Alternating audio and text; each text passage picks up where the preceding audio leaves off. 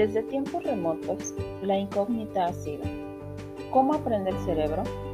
El cerebro no solo es un órgano vital, sino también todo un misterio complejo y fascinante del que aún nos queda mucho por descubrir. Bienvenido a este podcast. Los avances neurocientíficos sobre el aprendizaje en la escuela camina por la línea del conocimiento sobre cómo aprende el cerebro, porque los humanos y sus cerebros son funcionalmente diferentes unos de otros, porque hay ciertas áreas cerebrales que maduran más tarde en algunos niños y más temprano en otros. El aprendizaje requiere de motivación, curiosidad, alegría y emoción mientras sucede. ¿Sabías que? Mientras haces un examen importante, tu cerebro está trabajando muy duro. Hace más que limitarse a recordar fórmulas te sudan las manos, tu corazón se acelera. Mientras revisas el examen, esto es porque tu cerebro está funcionando. También es tu cerebro al recordar una fiesta la que irás terminando el examen.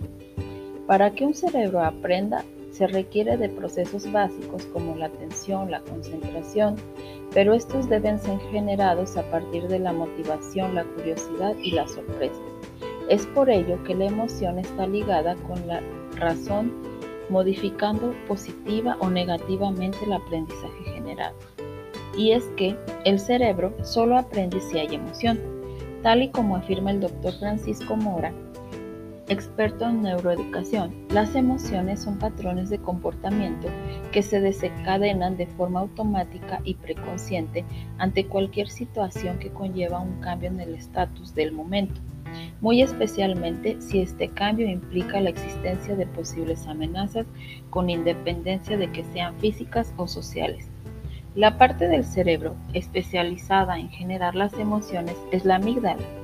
Tenemos dos, una en cada hemisferio, y se encuentran en la parte más primitiva del cerebro que compartimos con todos los vertebrados.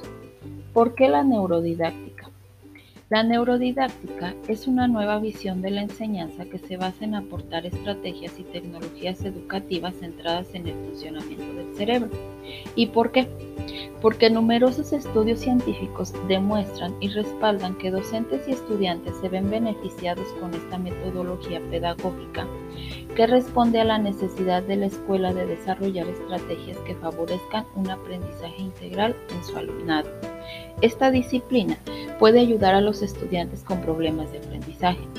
La neurodidáctica hace referencia a la fusión entre varias disciplinas como la educación, psicología y neurociencias, en un intento de comprender los aspectos del desarrollo del cerebro que influyen en él. Para Brosreu, eh, de 1998, la didáctica es la ciencia que se interesa por la producción y comunicación del conocimiento. Saber qué es lo que se está produciendo en una situación de enseñanza es el objetivo de la didáctica. Existen algunos principios básicos de la neurodidáctica. Los principios básicos son el aprendizaje requiere siempre un papel activo. El aprendizaje requiere respeto a los ritmos, intereses, nivel y necesidades de cada uno de nuestros alumnos. Para que se produzca un verdadero aprendizaje, es fundamental que los niños y niñas sean los protagonistas del proceso y responsables del mismo. El aprendizaje requiere exploración, búsqueda de sentido, razonamiento y comprensión. Y por último, las emociones tienen un gran impacto en el aprendizaje. El papel de la neurona espejo en el aprendizaje es indiscutible, ya que reproduce lo que se percibe por medio de los sentidos.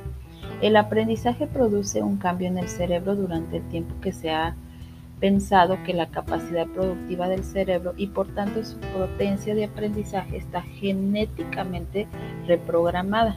Este fenómeno, que es crucial para comprender nuestras características mentales y entender cómo van cambiando, se denomina plasticidad neural. Existen etapas del desarrollo del cerebro en relación al aprendizaje. La primera sería entre los 0 a 3 años. Es la etapa más importante, ya que el cerebro absorbe el ambiente para adaptarse a él. Entre los 4 y 11 años se favorecen las conexiones de media distancia entre la corteza cerebral y algunas zonas internas del cerebro, como las denominadas amígdalas, que generan las emociones, y el hipocampo, que es el centro gestor de la memoria. En cambio, en la adolescencia, que es otra etapa,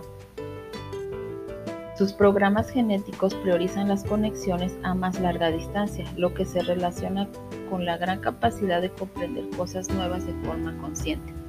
Nuestros alumnos viven su presente imitando lo que ven a su alrededor, incluyéndonos a nosotros, nuestras actitudes y comportamientos. Y con esta imitación aprenden a vivir su propia vida, una vida que sin duda les llevará al futuro.